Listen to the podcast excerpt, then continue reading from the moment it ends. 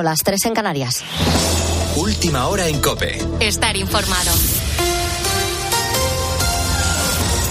Crece la presión contra Fernando Grande Marlasca, pero el gobierno defiende a su ministro del Interior, Juan Andrés Ruber. Buenos días. Hola Beatriz, ¿qué tal? Muy buenos días. Saludos a todos los ponedores de calles. En Moncloa dejan claro que el ministro tiene toda la confianza del presidente y que Pedro Sánchez nunca entregaría una pieza de caza mayor como esa a la oposición. Todo ello a pesar de la polémica de los últimos días con los medios irrisorios con los que la Guardia Civil tiene que hacer frente a los narcos en las costas de Cádiz, el servicio marítimo de la Benemérita denuncia que la mayor parte de sus embarcaciones están obsoletas o no están directamente preparadas. Aún así, Ricardo Rodríguez, en medio de toda esta polémica, el puesto de Grande Marlasca parece que no peligra.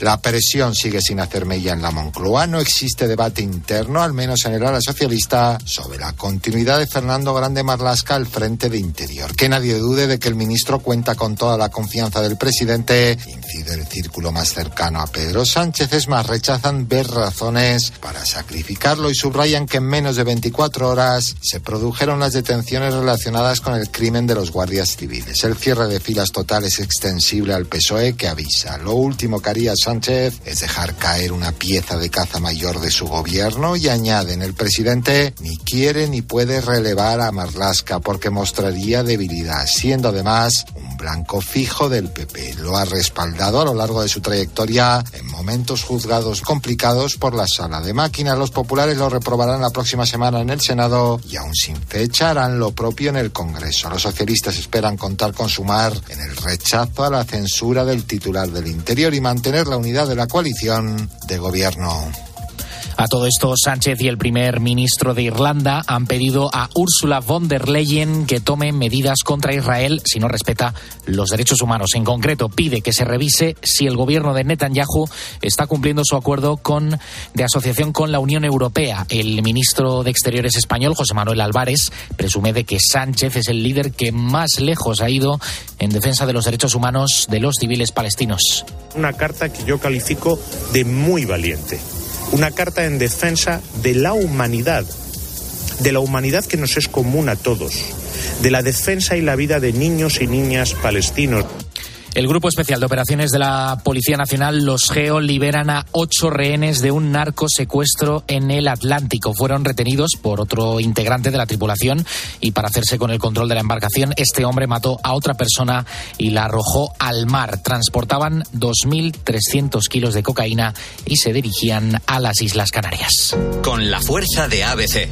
Cope, estar informado. Importante apunte económico para estar atentos a partir de las 9 de la mañana. Será cuando conozcamos cómo se comportaron los precios en el mes de enero. Los datos del índice de precios de consumo, el IPC. El dato adelantado nos dejó un repunte de tres décimas por el incremento en el precio de la luz. Hoy habrá que estar pendientes sobre todo de la cesta de la compra. ¿Qué podemos esperar, Marta Ruiz? Esta mañana conoceremos el detalle del comportamiento de los precios en el arranque del año. Interesan especialmente los alimentos, ya que la cesta de la compra cerró el pasado año con un repunte del 7,3% y venía de subir casi un 16% en el 2022. La moderación en el incremento de los alimentos eh, está siendo y va a ser más lenta. El adelantado por el Instituto Nacional de Estadística hace un par de semanas dejó una subida del IPC de tres décimas hasta el 3,4% por el encarecimiento de la electricidad al incrementarse el IVA de la factura del 5 al 10%. Sí que se abarataron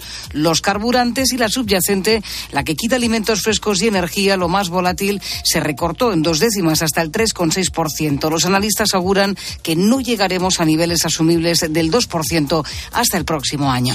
Las cuatro y cuatro minutos de la madrugada, una hora menos en Canarias. Estas son las noticias más destacadas a esta hora. A partir de ahora cambiamos el buenas noches por el buenos días para seguir poniendo las calles aquí en la cadena Cope. Cope, estar informado.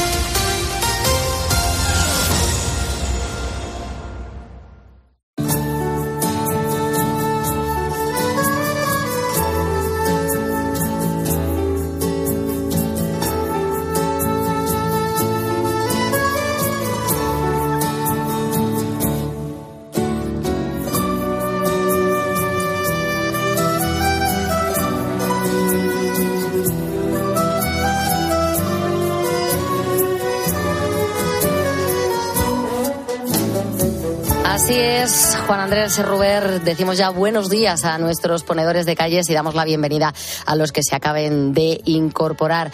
Voy a comenzar las 4 de la mañana eh, hablándote de una iniciativa que a mí de verdad eh, me emociona. Hace 53 años nació en Sevilla el teléfono de la esperanza, una iniciativa para prevenir el suicidio. Sus creadores habían llegado a la conclusión de que tenían que intervenir en situaciones de crisis y para eso decidieron que una buena manera era utilizar el teléfono algo que, que, estaba al alcance ya de prácticamente toda la población y que se podía utilizar en cualquier momento. Por aquel entonces eran los años 70, todavía se estaba expandiendo en España, pero la asociación empezó a crecer rápidamente. Recibía mm, llamadas, comenzaba en Sevilla, como estoy contando, pero la asociación empezó a recibir llamadas desde otras provincias y acabaron abriendo sedes en varios puntos del país. Hoy en día, para que te hagas una idea, cuentan con 29 centros en España y colaboran además con asociaciones similares en otros nueve países. Pero en el año 2022 hace dos años, se dieron cuenta de que las miles de llamadas que recibían, todas, o al menos la mayoría, un, porcentaje muy amplio, eran de personas adultas. No había ni un solo joven. Y se sabe que la salud mental de los jóvenes desde el año 2020 se había resentido. Entonces decidieron poner en marcha el chat de la esperanza, una plataforma por la que a través de WhatsApp una serie de voluntarios intenta resolver las situaciones de crisis de estos jóvenes. Pues tengo que decir una cosa, y es una buena noticia, y es que dos años después, desde la asociación, aseguran que ha sido todo un éxito. El chat de la esperanza funciona de lunes a viernes, de 6 de la tarde a 12 de la noche. Está enfocado, como te cuento, a gente joven, especialmente personas de entre 18 y 25 años. Y es que esta es una generación que, según los integrantes de la asociación y según todos los estudios que se hacen, se siente mucho más cómoda chateando, hablando a través del WhatsApp, que llamando por teléfono. Eduardo Bensabat ayuda en la coordinación, atiende el chat y lleva la formación de los futuros voluntarios. Lo que más nos encontramos son esos estados de ánimo eh, ansiosos, depresivos, ¿no? Un poco este momento de crisis que trae la persona, pues es como esa alteración inicial de estoy muy nervioso, muy nerviosa, eh, con mucha tensión, me cuesta respirar porque ha sucedido algo en el momento, o bien arrastran ya situaciones a lo largo de su vida y tienen pues ese estado de ánimo deprimido de nadie me entiende, eh, estoy solo, estoy sola en la vida.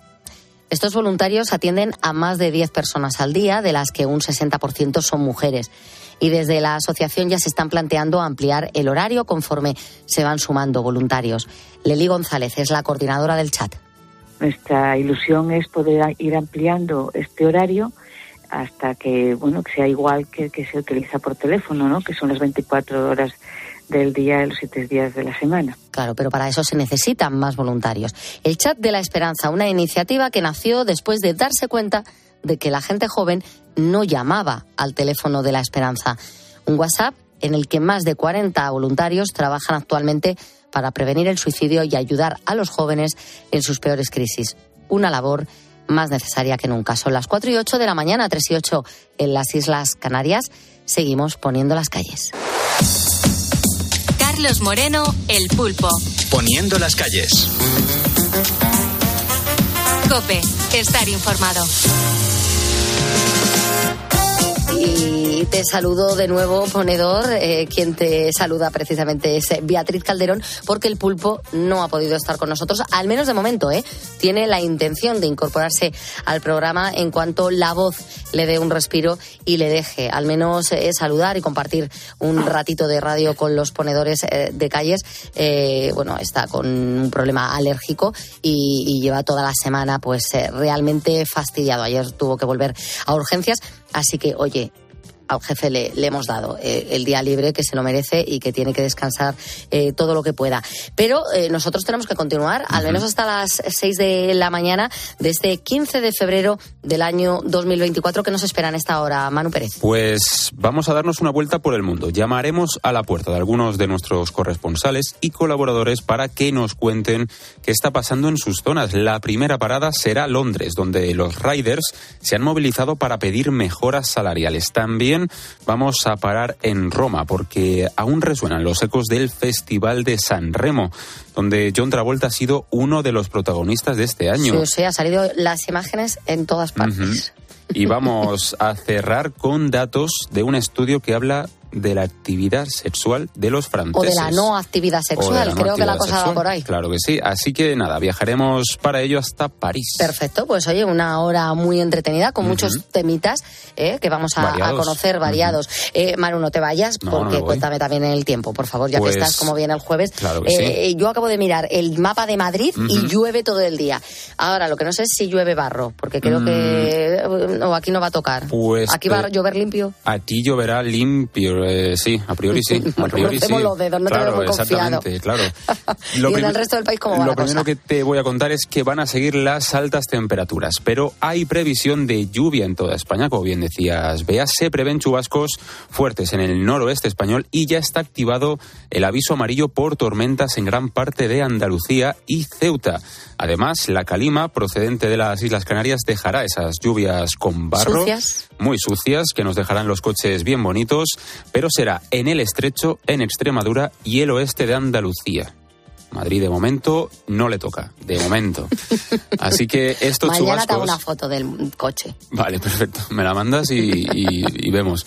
Estos chubascos harán también que tengamos temperaturas más bajas de cara al viernes. Pero de momento, lo dicho, las temperaturas se van a mantener altas. Las mínimas, salvo en Teruel y en Huesca, se mantendrán en 4 o 5 grados, pero el resto de las provincias estarán por encima de los 8 y 9. En cuanto a las máximas, habrá termómetros que alcancen los 24 grados en Bilbao y Santander, en el norte. 20 24 grados. 24, eso ponía en la EMET. Yo En me fío Bilbao de y la EMET. Santander, tú Sí, sí. imagínate, en, en pleno mes de febrero. En el norte, sí, sí. Luego 23 en Murcia, que esto ya es más normal. ¿Eh? Se puede. Y 22 en Almería, que también es más normal. Pero es que, claro, el resto de, de la península de España se mantendrán con temperaturas, con termómetros muy cercanos a los 20 grados. Lo que estamos contando no llueve y eso es un problema, pero tampoco nieva y lo que nieva mm, no termina de mm, cuajar No, y luego pues el deshielo también es muy importante Claro. para afrontar la sequía y en estas circunstancias pues es imposible con estas temperaturas. Eh, también es momento a esta hora eh, de eh, escuchar esos audios, esas notas de voz que nos mandáis a nuestro teléfono de WhatsApp, el 662-942-605. Nosotros le llamamos la placa. Hola Pulpo, buenos días. Desde aquí de una empresa multinacional de implantes dentales y prótesis de cadera. Nosotros, aparte de escucharos que nos hacéis las noches muy amenas, intentamos con los productos que hacemos mejorar la calidad de vida de nuestros pacientes. Nada, un abrazo y muchísimas gracias por, por nada, por que se nos pasen los turnos de noche fantásticamente rápido. Un abrazo. que están en el campo escuchándonos, a los cuales les mandamos un abrazo bien grande. Y por supuesto a nuestro policía, a nuestro Víctor Navarro, que, que le han nacido ya las, las hermanas, uy, las hijas, mejor dicho, las hermanitas, que, que está hecho un crack y ellas además eh, son protagonistas de un artículo muy bonito en La Opinión de Murcia. Así que a Víctor Navarro le mandamos un abrazo bien fuerte. Enhorabuena, Víctor. Sí, por- señor. Son dos pequeñitas, Dos ¿verdad? pequeñitas. Son las dos canijas. Dos pequeñitas. Bueno, qué gusto. La verdad es que bien se lo va a pasar ahora. Menos un Hombre. mesecito. Ya verás, Víctor, la que te van a dar. Eh, Un saludo a los ponedores de calle de parte del poliponedor de Cartagena. Simplemente quería recordar pues este hecho histórico ya en la radio de- del programa Poniendo en las calles de hace cuatro años donde nacieron mis mellizas Inés y María. Hoy es su cumpleaños, feliz cumpleaños. Y soy ponedor. Pues muchas felicidades. Ahí escuchaba alguna. Muchas felicidades a Inés y a María, que hacen cuatro añitos, son ponedoras desde el primer día, porque es que eh, esto es verdad. O sea, este mensaje le leímos el día que las niñas estaban naciendo, porque él nos lo mandó. Así que un besazo enorme eh, para toda la familia. Por supuesto que sí, felicidades a las canijas. Eh, bueno, pues si tú quieres también mandarnos tu nota de voz, ya sabes lo que tienes que hacer. El teléfono de WhatsApp, te lo recuerdo, 662. 942-605. Y ahora sí, si me estás escuchando es porque eres un ponedor de calle. Son las 4 y 14 de la mañana, así que juntos nos vamos a ir a por el jueves. Son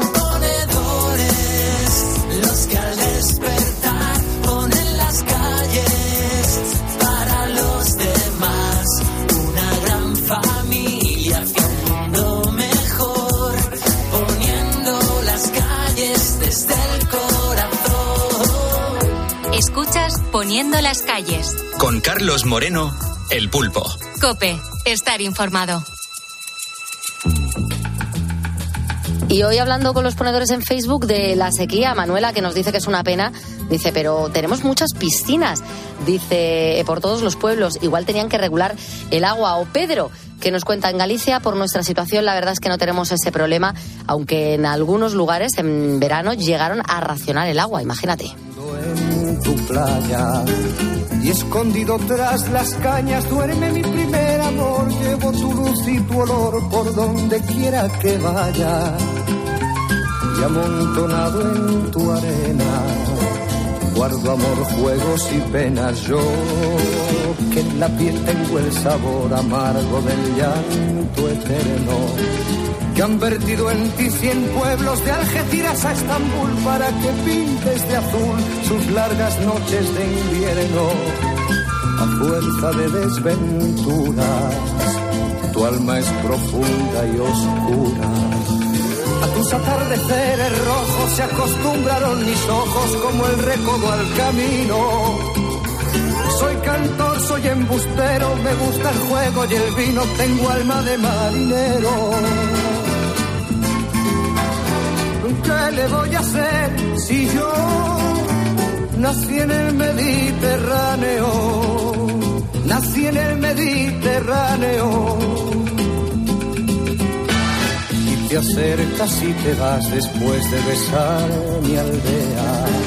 Jugando con la marea, te vas pensando en volver, eres como una mujer perfumadita de brea que se añora y que se quiere, que se conoce y se teme. Ay, si un día para mi mal viene a buscarme la parca, empujar al mar mi barca con un levante otoñal y dejad que el temporal desguace sus alas blancas.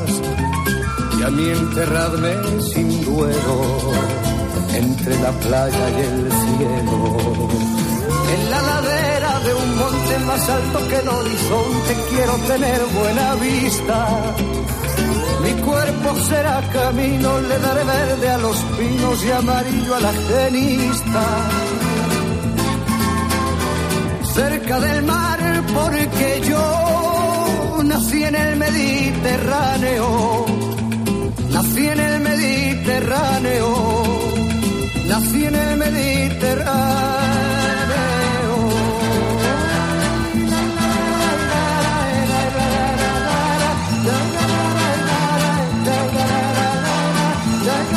Escuchar Mediterráneo de Serrat siempre es bien, que dicen ahora, ¿no? Eso de siempre es bien. Ujú. Sí. Está fenomenal. Bien. ¿A ti te gusta? A mí me gusta. Yo tú, eres, tú eres muy Claro, Serrat en yo lo este estaba caso. pensando en, en la carretera de, de- de Alicante a, a Benidorm, Que esta canción pegaría mucho. Sí, con- sí. claro. Con la costa. en Madrid con- pega un poquito menos y en Galicia menos, también. claro. Pero luego ya en Alicante Sí, va- te va genial. Me lo estoy imaginando con la costa al lado y todo. Eres muy bueno, Manu. Ya lo sé. Tienes cosas, tienes así eh, golpazo. Esto, esto según vas por la carretera y por la, Es que es- eh, es- por la eh, autopista del Mediterráneo, ¿verdad? Sí. Es- es- te va genial Es pelo. que, claro, es que es canción de coche, además. Yo, Sí, total. yo las, las voy añadiendo a la lista luego. Canción para el coche, pa. Bueno, eh, estás aquí descubriendo algún que otro temazo, este le conocerías, claro, pero habrá otro que no. Y, Sí, sí. y yo con Se lo Pulpo, dije los primeros días a yo Pulpo. con Pulpo he aprendido mucha música y he apuntado mucha música que digo, esta canción no la tenía controlada. ¿Qué dicen los ponedores acerca de la sequía? Y además miramos bastante hacia el Mediterráneo. Pues mira, nos dice Manuel Pérez, nos dice, me afecta y mucho porque me dedico al campo y también ya en el pueblo tenemos cortes de agua todos los días a partir de las 2 hasta las 8 de la mañana. Y bueno, es una situación para aprender a valorar el agua. Ya ves. Buen programa y saludos, amigos. Es que, claro, desde las 2 de la tarde ¿eh? hasta las 8 Claro. de la mañana. Tú imagínate el mensaje que nos manda Enrique, la diferencia que hay en nuestro propio país Ujú. entre unas comunidades y, y otras. Eh, Madrid, por ejemplo, o Castilla y León no está en la situación de Cataluña y Andalucía, pero es que mira el caso de Galicia. Enrique, eh, nosotros estamos en Galicia, no tenemos ese problema. Por suerte, aquí los embalses están casi al 90% Claro, de su Es que allí capacidad. es al contrario. Que tú imagínate, Allí tendrán que, que- que a veces tendrán que desaguar. abrir el grifo y tirarla al mar, claro. Sí, es sí. así. Sí, sí, nos dice, por ejemplo, Pachi, en La Rioja, de momento no estamos afectados, pero hago todo lo humanamente posible para paliar este grave problema. Es que sobre todo, pues eso, lo que estamos comentando, afecta a Andalucía, afecta a Cataluña, que son zonas pues más costeras, pero justo al norte quizás no está afectando tanto, pero por esa densidad de lluvia más propia de, de esas zonas. Y bueno, también nos dice José Antonio, de momento en esta zona no se nota mucho. José Antonio, no sabemos de dónde eres, por favor, dínoslo. Claro. Llevo años con- concienciado y ahorrando todo el agua que puedo. Un saludo, ponedores. Inmaculada nos cuenta que ya no tiene restricciones, dice ni aquí, lo, lo mismo, no nos cuenta a dónde, ni aquí ni en Arabayona. Dice allí menos porque tenemos pozo en la casa. Y vamos, de todos modos soy consciente del problema, ahorro todo lo que puedo el agua. Eh, otra forma es no tirando cosas al desagüe y con tres apartados de reciclaje. Ujú.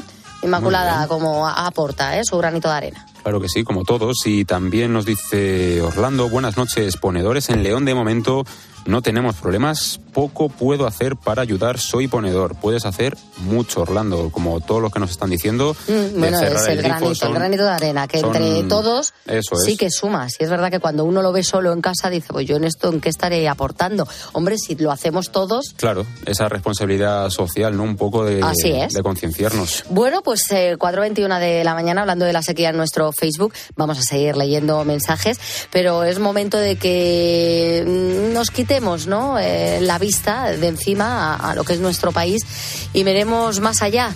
Fuera de nuestras fronteras también ocurren cosas y por eso tenemos esta ronda de corresponsales. Vamos a coger un avión, nos plantamos en Londres. Llega esa hora de repasar la actualidad internacional. Hoy es Lorena Motos, la colaboradora de la cadena COPE en Reino Unido, quien va a comenzar esta ronda. ¿Qué tal? Buenos días, Lorena. Morning, buenos días, ¿cómo estamos? Muy bien. Oye, vamos a hablar hoy de un tema. En algunos eh, hogares todavía están saboreando el recuerdo que ha dejado eh, San Valentín.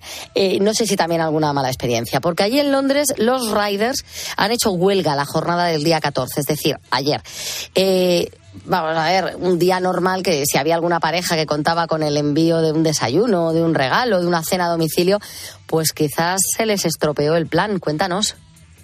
Bueno, pues como tú dices, eh, ha habido huelga de los riders de las eh, principales plataformas como Deliveroo, Uber o Globo. Y, la verdad que, bueno, pues el que más o que menos que tenía pensado hacer esa cenita romántica y pedir algo a, pues a algún restaurante que les gustara, ya sea sushi, eh, pizza o hamburguesa, pues no, no ha podido ser. Ha sido una huelga bastante seguida, lo que pasa que todavía no hay datos oficiales. ¿Por qué?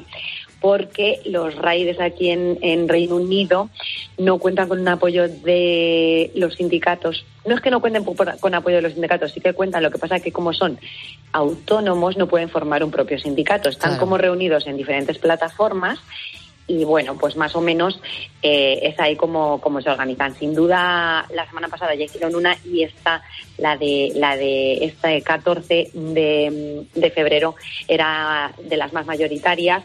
Eran unas horas desde las 5 de la tarde hasta las 10 de la noche, que es la hora de la cena aquí en Reino Unido, aunque para muchos no, pero no- normalmente sí. Y bueno, pues, pues parece que sí, que más de uno que tenía pensado ese plan ese plan romántico. No sé si tú lo hiciste ayer, pero vamos, que, que se ha quedado sin, sin poder pedir el- su íbamos a- comida favorita. Claro, y vamos a esperar más al fin de semana, porque es complicado entre semana organizar algo que esté bien. Eh, aquí en España, Lorena, la verdad es que eh, también hay una situación con los riders eh, tremenda. No es que tengan unas condiciones de trabajo estupendas, pero cuéntanos un poco qué es lo que solicitan allí en, en Londres.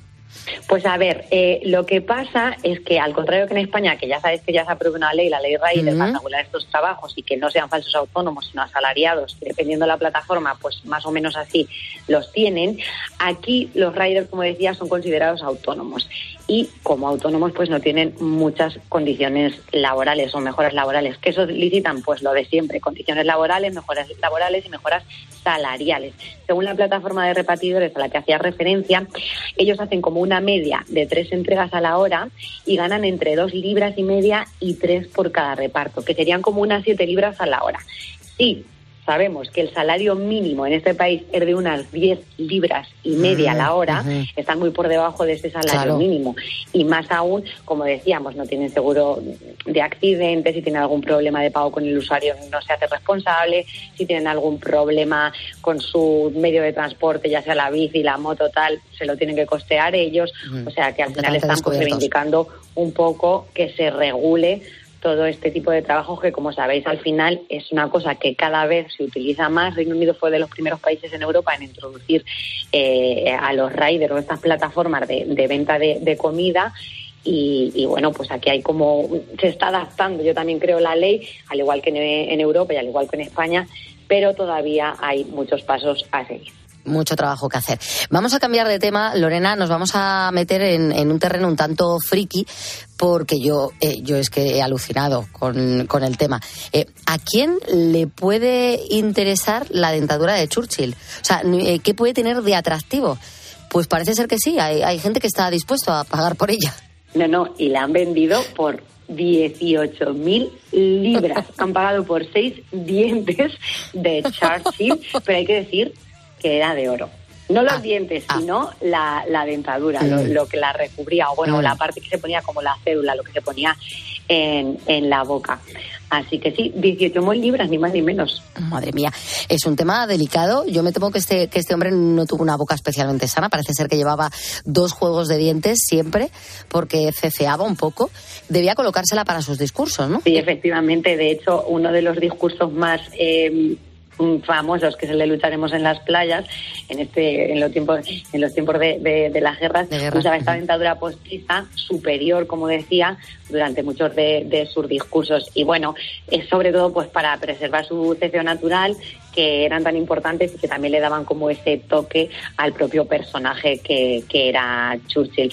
De hecho, la, la directora de subastas de, de- de la, de la casa de subastas dijo que estaban absolutamente encantados con el interés internacional de la venta de la dentadura porque la verdad que tuvo bastante mm, bueno cobertura mediática porque la, la- la noticia salió en, en lugares como Canadá, en Estados Unidos y en Polonia y bueno que, que- que se vendió como decimos a un precio bastante alto. Otras cosas curiosas que había también en esa subasta. Parece ser que había un micrófono supuestamente que utilizó Churchill eh, eh, para anunciar el fin de la Segunda Guerra Mundial y que se vendió por 11.500 libras esterlinas. Bueno, más, más barato que, que la dentadura y yo preferiría eh, el micro, desde luego. Es increíble. Aquí en España tenemos las oficinas, por cierto, objetos perdidos que dicen que están repletas de dentaduras de gente que, que las pierde. Pero claro, yo supongo que no son de personajes ilustres. Claro, estamos hablando al final de, de Churchill y de, y de una dentadura de oro. Tiene su valor histórico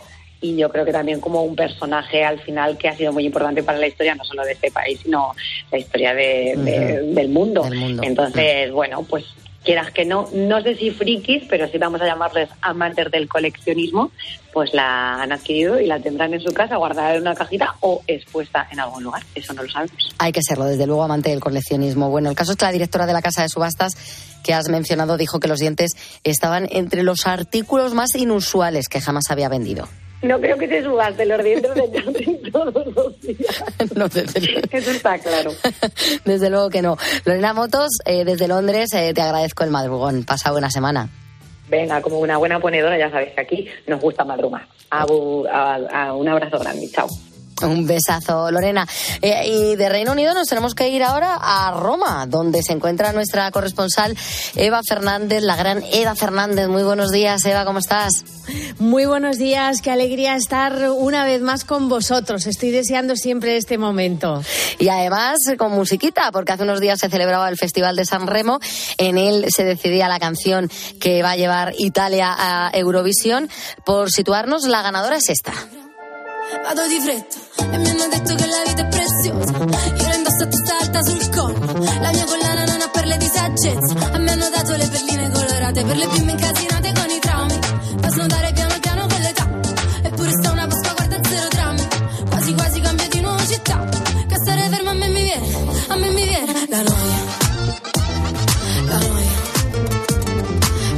Pues esta será una de las competidoras de, Zorra de Nebulosa, la canción que presenta España. Y yo quiero saber, cuéntanos, Eva, quién es esta chica tan marchosa. Bueno, es eh, esta chica tan marchosa, tiene solo 22 años y se ha convertido en la primera mujer en ganar San Remo en los últimos 10 años, porque los últimos 10 años lo, lo- lo ganaban ellos, ¿no? Angelina procede de una familia de músicos, su padre era Giuseppe Pino Mango, que era mm, bastante conocido en, en Italia y, y falleció de, mm, de forma repentina a los 60 años mientras estaba dando un concierto benéfico. Y esto Angelina le marcó de siempre. Solo tenía 13 años cuando falleció su padre. Y de hecho en el Festival de San Remo, eh, en la, en la cuarta gala, porque ya sabéis que el Festival de San Remo dura una semana, es, es, eh, es, muy, es un festival atípico eh, para nosotros en España, pero bueno, aquí el líder de audiencia cada día de la semana, no nadie se levanta Claro, se levanta de la televisión, ¿no? Hasta que termina el festival. Bueno, pues eh, interpretó en una de las galas una canción mm, de su propio padre y esto ya ganó los corazones de, de todos. De hecho, desde prácticamente desde el primer día ya era era la favorita y ahora por delante Angelina pues mm, tiene nada más y nada menos que Eurovisión, eh, una prometedora carrera musical, ya tiene un millón de seguidores en Instagram, en Italia es famosísima y bueno, incluso entre todos los expertos en Eurovisión dicen que, que ya eh, es una de las favoritas según las apuestas, o sea Ah. que veremos qué es lo que ocurre, pero sin Bueno. duda que Angelina tiene, tiene un futuro increíble en el mundo de la música. Pero no ha sido, creo que, la única protagonista, porque eh, resulta que John Travolta también triunfó en el festival, aunque otra manera.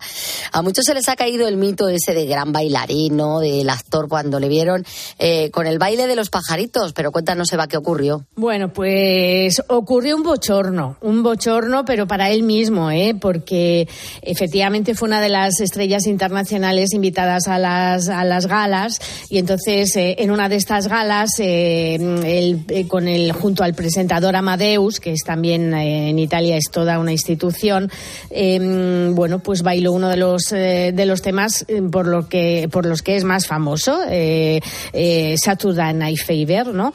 Y, mm, ¿Y qué ocurrió? Bueno, pues que apareció en medio de la gala un cómico, eh, que también está, ha sido el copresentador, que se llama Fiorello. Y entonces el cómico le animó a hacer el baile de los pajaritos. En un principio, em, Travolta con mucha educación, vale, pues accedió a seguirlo, como siguiendo al, al eh, humorista, a la broma, ¿no? Mm, pero es que de repente, eh, fuera de, de- no se lo esperaba, eh, John Travolta, aparecieron unas chicas vestidas de pollo. E incluso pues a tanto el presentador Amadeus como el cómico intentaron colocarle eh, en la cabeza un sombrero en forma de, de- de cabeza de pato, ¿no? Ya- a lo que él, mm, él disimuló, lo tiró al suelo diciendo no me cabe, no me cabe. Pero cómo debió de ser de bochornoso, porque es que estamos hablando de pajaritos por- eh, en italiano, pero el pajarito por aquí, pajaritos por allá, John Travolta. Eh, bueno, pues cómo fue que el propio John Travolta no accedió a ceder los derechos de la imagen, de imagen de como para, mm, para evitar que, que estas imágenes las, la RAI lo pudiera comercializar o que se siguiera viendo. Por lo tanto, también para Travolta ha sido un episodio que estoy segura que Buah. no querrá recordar nunca. Eh, bueno, tengo que decir una cosa, eso de que no querrá recordarlo nunca es relativo porque eh, también he leído que su caché no estuvo nada mal. Se habla de que por ir al festival eh, cobró 200.000 euros. De hecho, hay asociaciones de consumidores que están pidiendo explicaciones al Tribunal de Cuentas. Sí, sí, efectivamente eh, se habla de esa cifra, 200.000 euros, que no está nada mal. La RAI se justifica, la RAI eh, pensemos que es la televisión pública, ¿no? Italiana, con los impuestos de todos los italianos. La RAI se justifica diciendo, bueno, pues que son los, eh, los gastos derivados a, a los propios gastos que ha tenido Travolta, el hotel, el viaje, Ujú. tal. Pero eh, fíjate, el, mm, fijaros, el gran problema, eh, lo que se está investigando y sobre todo el fondo de la denuncia de esta asociación de vecinos es que eh, Travolta aparece con unas zapatillas de deporte que ahí es donde estaría el problema, porque en una televisión pública no se podría hacer publicidad, ¿no? De, mm, de una firma de zapatillas. Aparece curiosamente el dueño de la fábrica de zapatillas en primera fila eh, mm, en el Festival de San Remo. Entonces, lo que se está investigando es si esos 200.000 euros forman parte de una publicidad encubierta, Ya. porque Travolta presentó unas eh, zapatillas que en principio esto no estaría eh, permitido, ¿no? O sea, Claro. que, que hay, hay un gran escándalo por el baile de los pajaritos y luego para ver qué ocurre si estas zapatillas corresponden a los 200.000 euros de caché que se llevó John John Travolta. Travolta. Bueno, de cualquier eh, modo, a mí no se me va a quitar, eso está claro, la imagen de, de Travolta, eh, un icono del cine, un nominado al Oscar bailando los pajaritos. Eva Fernández, corresponsal de COPE en Roma, gracias de verdad, como siempre, por hacer el esfuerzo de atendernos. Descansa. Estupendo, gracias de verdad por contar conmigo y un abrazo muy, muy, muy grande a todos los ponedores. Y ahora vamos a entrar en un tema interesante que a mí me ha sorprendido mucho porque nos vamos a centrar en la actividad sexual de los franceses. Eh, París, conocida como la capital del amor, ¿no? Y bueno, ¿no? Parece que las cosas están cambiando. Nos vamos hasta precisamente esta ciudad, París. Ahí está Asunción Serena. ¿Qué tal? Muy buenos días, Asun. Hola, ¿qué tal? Muy buenos días. Pues nada, esto parece así un poco frío tratarlo sin más, pero mm, ¿qué pasa con la actividad sexual de los chavales, de los jóvenes franceses? ¿Qué ocurre, Asun? Pues mira, lo que ocurre es que ha habido que hay una gran recesión, es lo que lo, lo titulan aquí los periódicos a nivel general. Dicen que en 2006 el 87% de franceses decía que había mantenido relaciones sexuales al menos una vez en los últimos 12 meses, pero ahora ese porcentaje ha caído 15 puntos. Y eso se acentúa sobre todo entre los jóvenes de 18 a 24 años. En 2006 había el 95% que había, decía que había mantenido relaciones sexuales en al menos una ocasión en esos últimos 12 meses y esa cifra ahora pues ha bajado al 78%. Y el grupo, digamos, que que se salva de, este, de esta caída general son los de entre 25 y 34 años que más o menos se mantienen en el mismo, en el mismo nivel. En el mismo nivel. Bueno, ¿quién está detrás de este estudio, Asun? Pues mira, esto es un estudio que ha realizado el Instituto de Sondeos IFOP, que es un instituto hiper reconocido, pero que le ha encargado una marca de sex toys que imagino yo que sería un poquito pues para que hablasen de ellos, ¿no? Pero mira, pues el estudio está, está hecho. El estudio no ha sido todo lo bueno que ellos esperaban, supongo. Así sin tener ni idea, yo me atrevo a pensar en que es posible que las nuevas tecnologías tengan algo que ver, pero cuéntanos, Asun, ¿cuáles son las causas eh, para este bajón? Pues mira, es que vas justo en la línea, ¿no? Porque, bueno, la razón principal que, que, se esgrime un poco para explicar esta ausencia de vida sexual es el que no han encontrado a la persona mm, con la que tendrían ganas de tener relaciones. Uh -huh. Eso en el caso, en el 67%, en el caso de los hombres y el 61% de las mujeres. Pero el gran problema, digamos, es lo que apuntabas, la competencia que tienen ahora con las pantallas que es una de las principales causas entre los menores de 35 años que viven en pareja. Entonces, ¿qué pasa? Que llega la ocasión, les ha ocurrido, ¿no? hasta la mitad de los hombres lo reconocen, que para evitar, eh, que han llegado a evitar el acto sexual para poder seguir viendo una película una serie en la televisión, o un juego de vídeo, o seguir en las redes sociales. O sea que esto lo explica el, el, que ha realizado este estudio para IFOP, François Kraus, dice ¿no? que las plataformas del estilo, pues al estilo Netflix, ¿no? Sí. que ofrece, ofrecen unas eh, producciones tan adictivas y que consumen tanto tiempo que acaban reduciendo el interés de, de la gente por, por realizar el coito, ¿no? Porque el tiempo que se dispone pues es, es, es poco, ¿no? Y prefieren, están tan enganchados que siguen ahí. Tremendo. Pero bueno, esa es, digamos, la causa parece ser el principal. Luego también hay otras, como es, por ejemplo, la disociación creciente entre pareja y sexualidad. Entonces, ya no se asocia del mismo modo lo que es la vida en pareja a la vida sexual. Las mujeres, además, ahora pues están bastante menos dispuestas a forzarse a hacer el, el amor que, que, estaban antes, ¿no? Así, una de cada dos mujeres sigue habiendo, ¿no? Que dicen que a veces no les apetece, pero que sin apetecerle, pues que lo hacen. Pero eso hace pues 40 años eran 8 de, de 10 mujeres, o sea que Mm. ahí también se ha reducido muchísimo el tema. Y mm, otra cosa que dice es la encuesta muestra un cierto desinterés de los franceses así en general por la sexualidad, en general. Dice que el 62% que es importante en sus vidas y en el 96 era el 82% el que decía que el sexo era algo muy importante en sus vidas. Así que, como veréis, eh, yo pienso, como apuntabas, ¿no? Todo el tema de, de la, la televisión, las redes sociales, los videojuegos, todo eso están acaparando mucho la atención que llevan a ese desinterés por tener una actividad sexual al nivel que se tenía hace, pues eso, 40 años. Claro, yo te escucho y la verdad que es que es increíble, ¿no? Cómo están cambiando las cosas hasta el punto, como contabas, de que hay casos en los que se sustituye al marido o a la mujer por una película o por una serie en una de las plataformas de moda.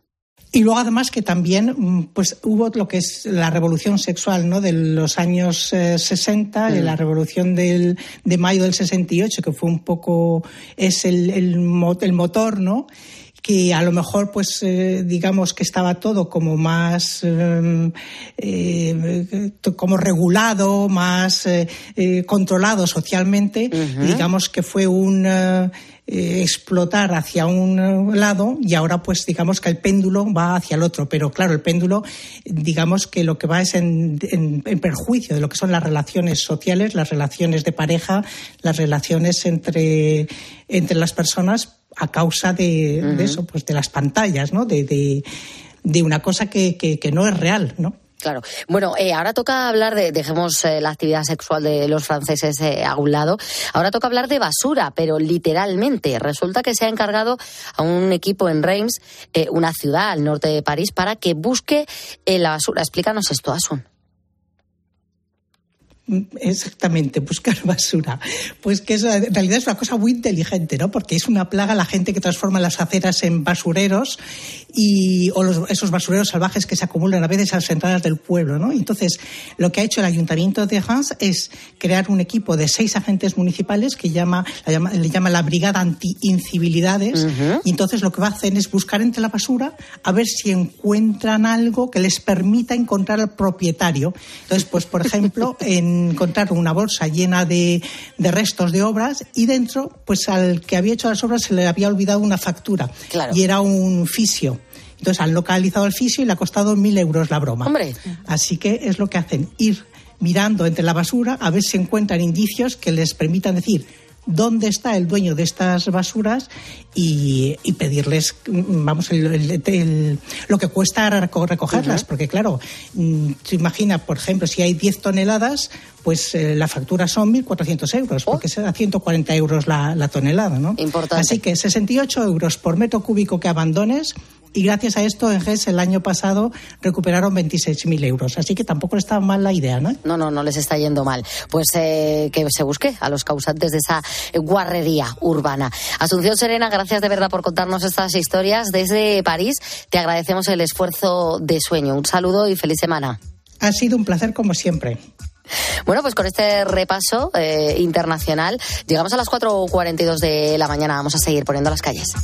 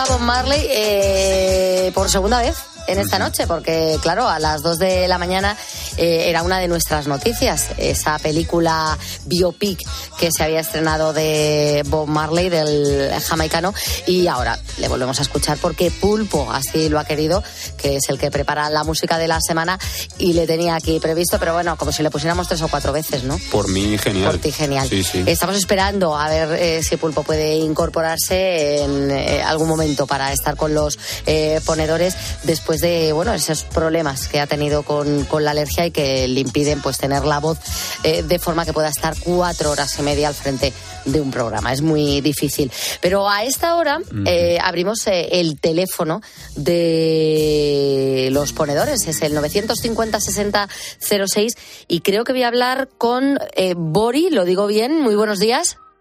Buenos días, sí, lo dices bien, estupendamente. Bori, ¿Bori es nombre? ¿Viene de algo o es apodo? Sí, de, de Salvador. Y ahora me explicas la, ya, cómo habéis llegado hasta Bori. Pues Eh. mira, de chico mi padre cuando me llamaba, me llamaba Salbori, Vale. y ahí tienes ya al final, lo Pues, de Bori. Ala, pues Bori de Salva. tú sabes que por aquí, por Andalucía, se acortan mucho los nombres. Sí, pues me, me encanta, pero me gusta conocer eh, el por qué. Claro, Sí, así, claro, de, claro. así de primeras de Salvador a Bori yo no llegaba, pero ahora ya, No había- la- ya no está la explicación. que Ya está la explicación. Bori, cuéntanos qué es lo que estás haciendo, a qué te dedicas. Pues mira, yo llevo una pescadería con mi hijo y mi mujer y ahora estamos esperando a las 5 de la mañana que abre el Mercamálaga para comprar el pescado de hoy día. Muy bien, ¿y qué es lo que te vas a llevar hoy? ¿Qué tienes previsto? Pues, mm, sobre todo pescado fresco y lo que esté a precio para poder trabajarlo, porque está la cosa que no es. Está muchas quejas y es normal, no, no se llega a, a final de mes con los sueldos que hay. Y Cla- está todo carísimo. Claro, vosotros tenéis una pescadería, es decir, el producto que el producto que tú compras en Mercamálaga eh, lo compras para que luego lo compren eh, las personas, los, lo- lo- Eh, claro. los consumidores. Eh, yo, Manu, eh, Mariano, cualquiera que vaya a tu pescadería. Y dices que tienes problemas de darle salida a determinados pescados como estén a un precio desorbitado. Sí, claro, hombre. eh, Hay personas que no pueden eh, pagar todo lo que se pide en estos días por algunos pescados frescos. Hay pescado de un diario que sí, perdona, que sí se puede trabajar bien, pero hay pescado que a lo mejor no hay bastante cantidad y el precio sube mucho. Claro, ¿me puedes decir exactamente, por ejemplo, qué pescado lo mismo antes llevabas de forma habitual y ahora dices, no, esto, salvo que en Navidades, que sé que lo mismo si le voy a dar salida, no lo llevo? Pues mira, como tú bien acabas de decir, pues cigalas que esta Navidad ha habido poca, pero ha habido algo, pero estos dos meses de enero y febrero la cigala se ha perdido por los malos tiempos, que está habiendo también por aquí mal tiempo. La pescada de aquí de, de la costa de Málaga está saliendo carísima. Los lenguados también han dado una subida muy grande. En general, pescado, más el pescado blanco. El pescado. azul casi siempre suele haber bastante, el boquerón, el jurel, la sardina. A no ser que falle siempre porque haya mal tiempo, pero por lo general siempre de, de mejor precio que el pescado blanco. Tu pescadería está en Málaga, ¿no? Sí, en un barrio de Málaga.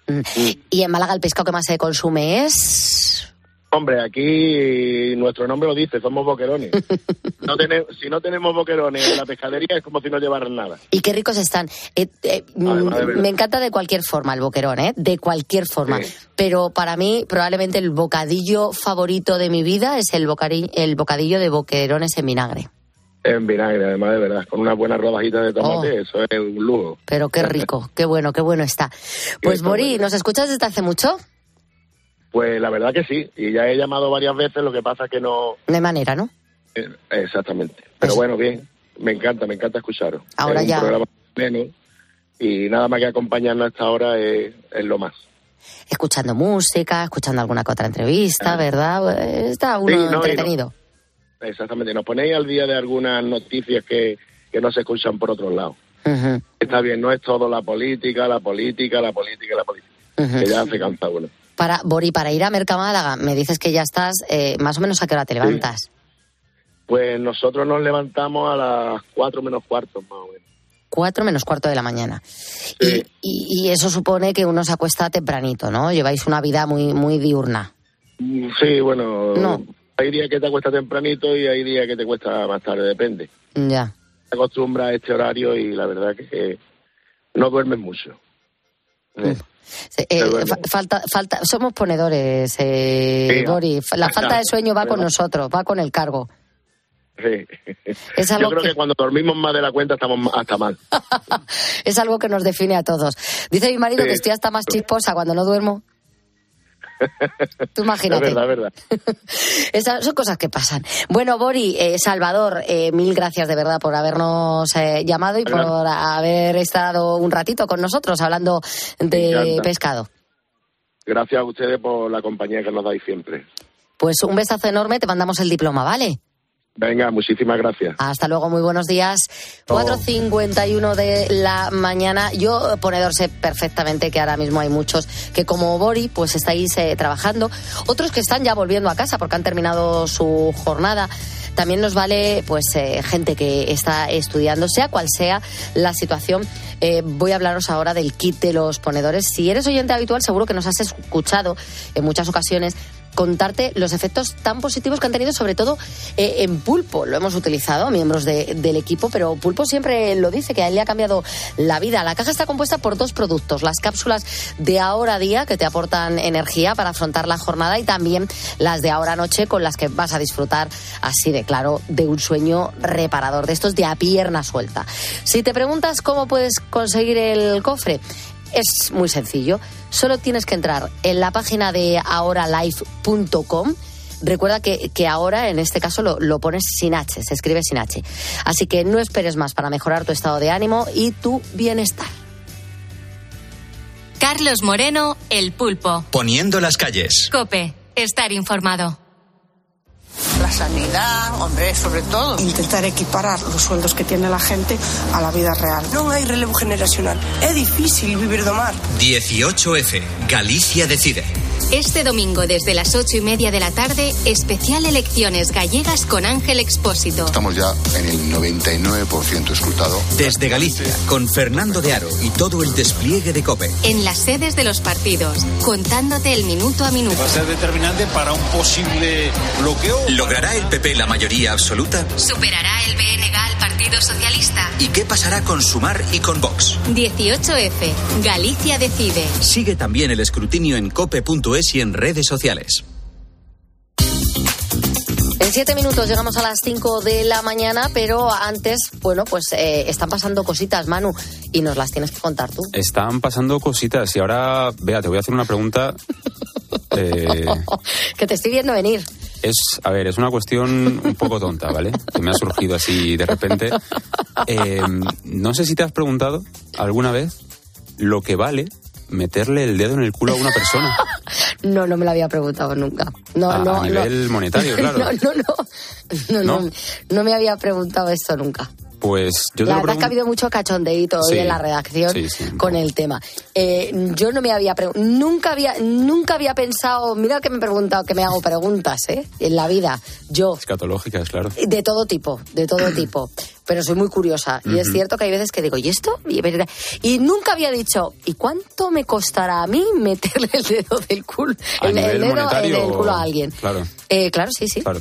Pues te lo he preguntado, ¿vale? Porque ya ha salido la sentencia del chico que le introdujo el dedo índice en el ano. Bueno, al- vamos a ver, no, no especifiquemos de esa manera. Bueno, pero es Hizo que- el gesto, no sabemos, como No, no. dijo Juanma Castaño en su día, mm, no El- sabemos, eh, El sí, jugador se giró por algo. porque lo notó, pero notó Claro. el, el, Bueno, pues, el- el golpe. Que, que le tocó en el culo, ya está. El, el jugador del Sevilla, pues... Hizo el gesto Hizo el gesto, ¿vale? Hizo el gesto y ya y, está. y llegó a darle sin, supongo que sin introducir el dedo. Yo, Eso espero, ver, eso yo espero. Lucas Ocampos estaba muy enfadado después, ¿eh? Bueno, claro, es Claro. que eh, eh, ¿para qué que- tocas? ¿Por qué eso, tocas? Por eso te digo, o sea, si no, si no hay permiso, por supuesto. Pues atención, porque no es barato, ¿eh? Esta desagradable acción le ha costado al chaval 6.000 euros. Qué gilipuertas. Qué gilipuertas. Qué imbéciles. No sé quién es, pero es un imbécil. Tal cual, el audio viene que ni al pelo, un, imbécil. Pero es que casi nada le ha costado. ¿eh? El Comité Antiviolencia ha dictaminado que deberá pagar esa suma de dinero y además se le va a impedir volver a pisar no solo un estadio de fútbol, sino cualquier recinto deportivo durante los próximos 12 meses. O sea, un año. Un año Era un seguidor del Rayo. del Rayo.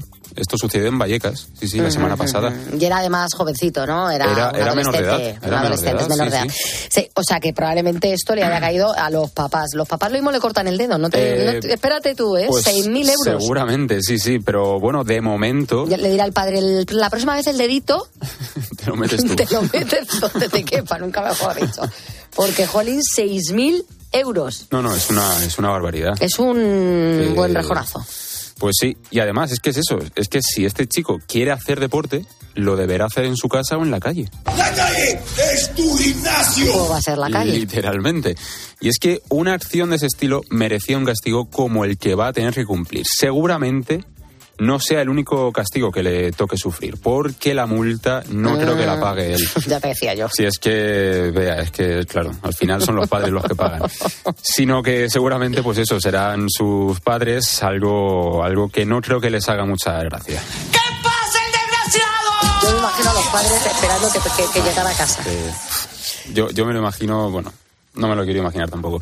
Así para la próxima, seguro que se lo piensa dos veces antes de hacer una tontería como la que hizo. Y ahora... Esto, esto es un claro ejemplo de cómo una gracia Sí. te puede salir cara. No, no, literal. Una broma entre comillas, que es lo que intentó hacer, pues mira.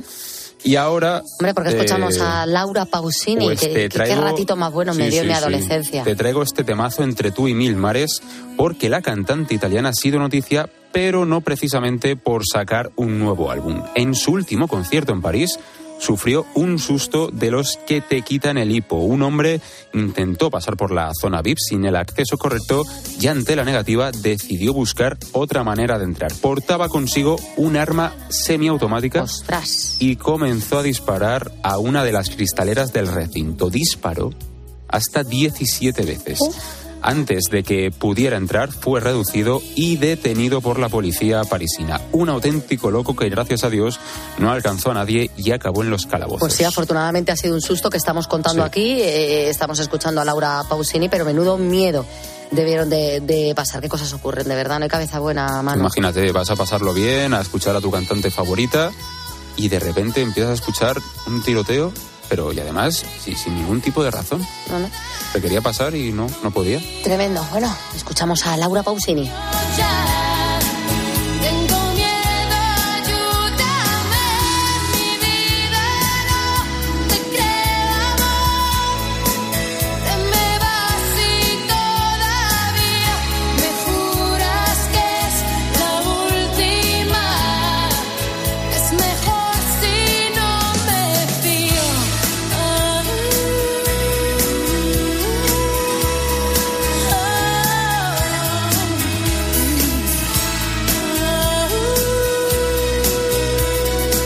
4.58, llevamos diciéndolo desde la una y media que hemos comenzado que Pulpo quería estar eh, con los eh, ponedores y me informan, me están diciendo aquí como dicen eh, los profesionales, pues me están diciendo por el pinganillo que yo creo que Pulpo ya está. Muy buenos días, Pulpo. ¿Qué tal estáis? ¿Cómo os encontráis? ¿Cómo estás? ¿Cómo ¿Cómo- haciendo? cómo- Estoy cómo- muy nervioso. ¿Cómo estás tú? ¿Qué, qué voz es esta? ¿Quién soy yo? ¿Alguien me puede dar un toque en la espalda, por favor? bueno, ¿Qué me está eres, pasando? eres eh, el pulpo perjudicado. Muy aturdido y muy perjudicado, pero aquí estamos. Me- Bueno, menos eh, 1.0, ¿no? Ese día. Sí. bueno, eh, Pulpo, te dejamos, si te parece, este ratito de radio para ti a partir de las 5. Te dejamos a los mandos, nosotros nos vamos, ¿eh? Ahí, ahí, ahí te dejamos. Pues nada, yo me hago Que no. el control, pero que me pongan un subtitular, por favor, por si fallo la voz.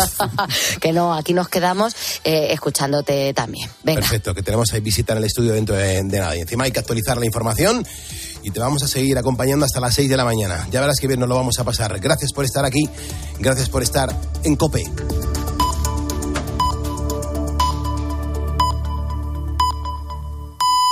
Dieron la